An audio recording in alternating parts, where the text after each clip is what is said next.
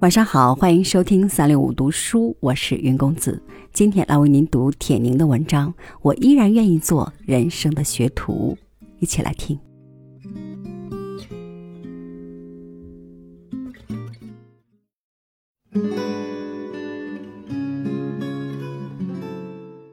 三十年前，听朋友讲起他的农民老父亲。这位老父亲一生赶牛车、赶马车。没有坐过汽车、火车，后来在城市读完大学又找到工作的儿子，决意请父亲坐一次火车，并告诉父亲要坐快车。父亲这才知道，原来火车还分快慢，就问儿子：“快车票便宜还是慢车票便宜？”儿子答：“当然是慢车票便宜。”父亲惊奇地说。坐慢车的时间长，怎么反倒便宜？那时我们一边听朋友讲，一边笑笑那老父亲的天真。三年前在新加坡读到一则关于跑步的故事：一个青年和一个老人清晨在公园跑步，青年矫健活泼，老人瘦弱迟缓。本来跑在老人后面的青年，很快就冲到了老人的前边。他优越感十足地回头叹道：“嗨，你们这些老人啊，到底是跑不快了呀？”老人并不生气，边跑边对超过他的青年说：“年轻人，你的前面是什么呀？”青年说：“是路啊。”老人又问。路的前面呢？青年说：“还有一座桥。”老人说：“桥的前面呢？”青年说：“是一片树林。”老人问：“树林的前边呢？”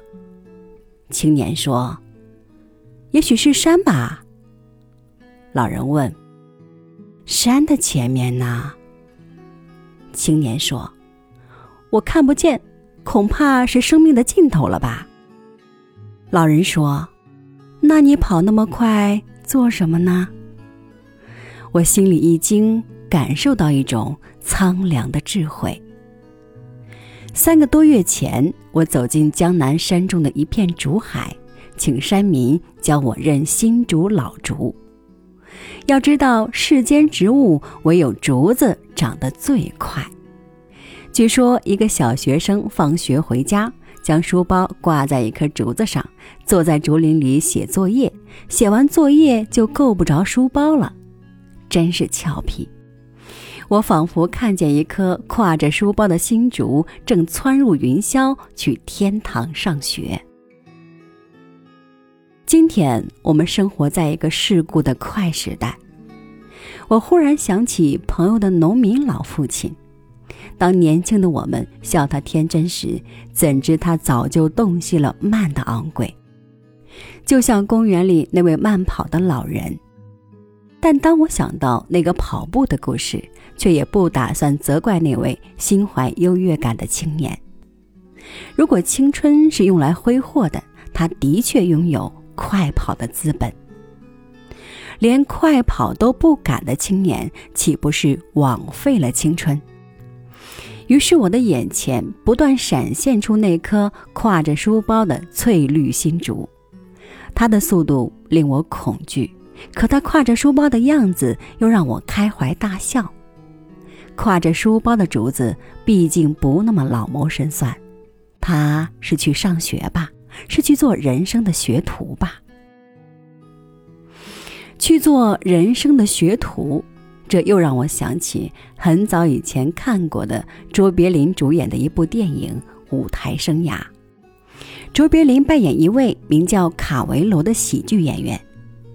我记住了这部电影里的一句话：当卡维罗历尽艰辛，终于以他精湛的技艺博得观众狂热的喝彩时，女友激动地对他说：“他的表演使同台的那些演员都成了票友。”对此，卡维罗严肃地答道：“不，也许我们都还是票友。要在艺术上真正有点造诣，人生是太短暂了。卡维罗的谦逊和上学的竹子，让我感到艺术的艰辛和生命的局促。我写作，与其说是为了要告诉读者什么，不如说是在向文学讨生命。